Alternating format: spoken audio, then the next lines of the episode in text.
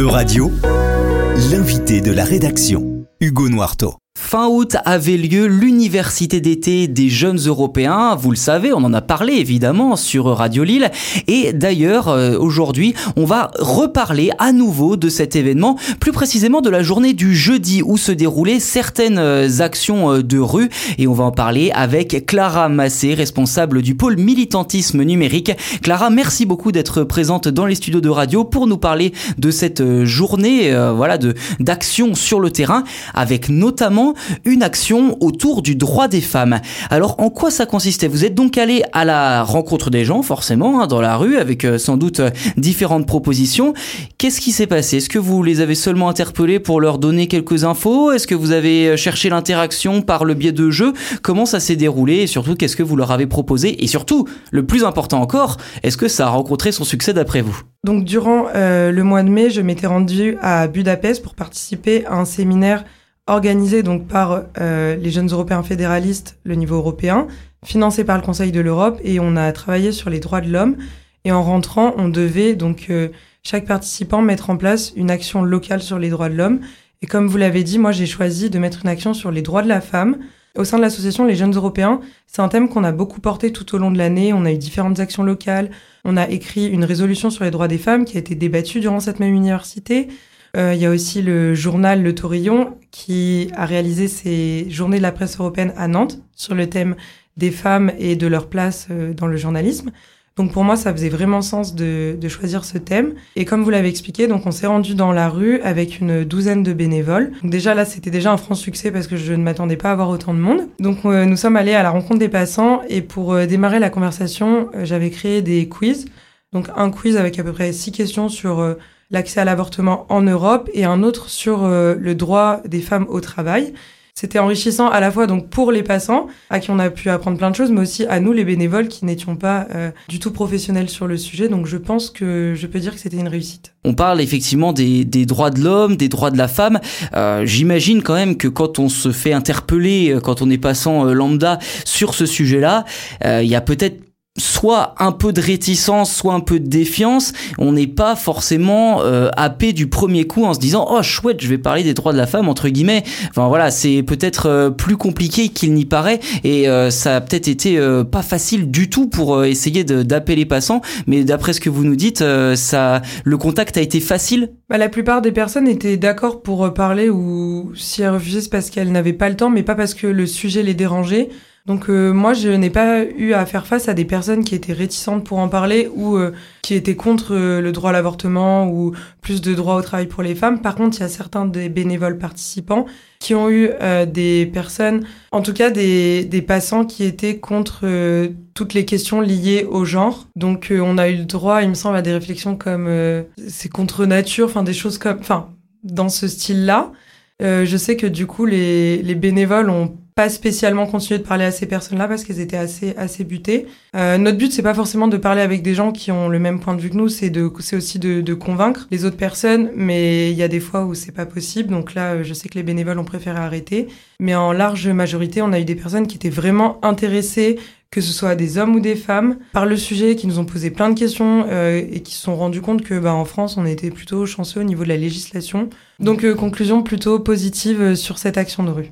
Et on parle davantage à des personnes jeunes peut-être qui sont intéressées par ces thématiques-là, ou est-ce que peut-être des personnes un peu plus âgées, peut-être je dirais de l'âge voilà de des, des quinquagénaires ou même encore au-delà, sont également intéressées par ces questions-là, vous avez eu quel type de, population finalement euh, dans, euh, lors de votre action de rue? Alors euh, moi avec mon binôme, parce qu'on était par binôme ou, ou à trois, on a eu souvent le même profil, donc des, des personnes qui étaient à deux ou trois et souvent des jeunes entre 25 et 30 ans, des hommes comme des femmes. c'est souvent d'ailleurs les hommes qui étaient plutôt intéressés, qui nous ont posé plus de questions que les femmes. Les femmes c'était plutôt on connaît ses droits, on sait ce qui se passe en Europe, mais au final quand on leur faisait les quiz, elles se rendaient compte que c'était pas forcément le cas. Ouais non pour tout le monde ça a été à peu près ces mêmes âges-là parce que quand on a essayé de parler à des personnes plus âgées, bah en fait elles voulaient pas.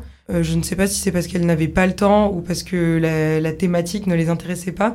En tout cas, on n'a presque pas parlé à des personnes âgées. Est-ce que vous diriez qu'il y a éventuellement une petite fracture générationnelle sur ce sujet, que ce sujet-là et ces questions-là de droits humains, de droits de la femme, de genre, etc., sont peut-être des questions dont on s'empare davantage, surtout aujourd'hui quand on est relativement jeune et qui euh, sont peut-être un peu euh, éloignées entre guillemets des préoccupations ou des attentes des personnes un peu plus âgées. Je pense qu'il y a certains sujets qui sont compliqués à aborder avec euh, des personnes plus âgées, donc de la génération de, de mes grands-parents par exemple. Je pense aux thématiques de genre qui sont des choses qu'ils ne comprennent pas encore forcément très bien. C'est vraiment nouveau pour eux. Par contre, tout ce qui est le combat euh, lié aux droits des femmes et à l'avortement, c'est quand même leur génération qui s'est battue pour ce droit. Donc, euh, je pense que ça, c'est une thématique qui les intéresse. Et à mon avis, c'est juste que, pour le coup, on n'est pas tombé sur des personnes qui avaient le temps de parler. Mais je pense pas que sur le sujet des droits de la femme et l'accès à l'avortement, au travail, il y a vraiment euh, un fossé générationnel. Vous dites que c'est dans un projet donc euh, européen que tout ça a été mis en place. Euh, donc ça n'est pas forcément ou alors plutôt la question c'est de savoir est-ce que c'est une thématique dont vous vous êtes emparé parce que c'était important pour vous et que ça collait à une demande européenne ou est-ce que c'est simplement parce que cette demande européenne vous intéressait, vous vous êtes dit pourquoi pas, on va traiter de ce sujet? C'était plutôt quel scénario?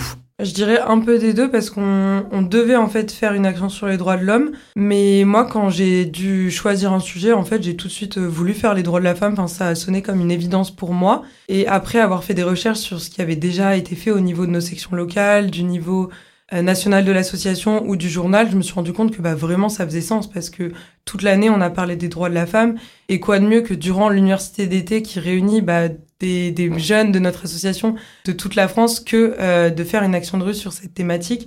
En plus, on allait faire une, euh, une résolution sur les droits de la femme, donc pour moi, ça faisait vraiment sens. Donc ça répond à la fois à cette demande de devoir faire une action sur, sur les droits de l'homme, qui du coup collait, collait à ce projet-là et aussi euh, bah, mon intérêt euh, en tant que femme euh, sur le sujet.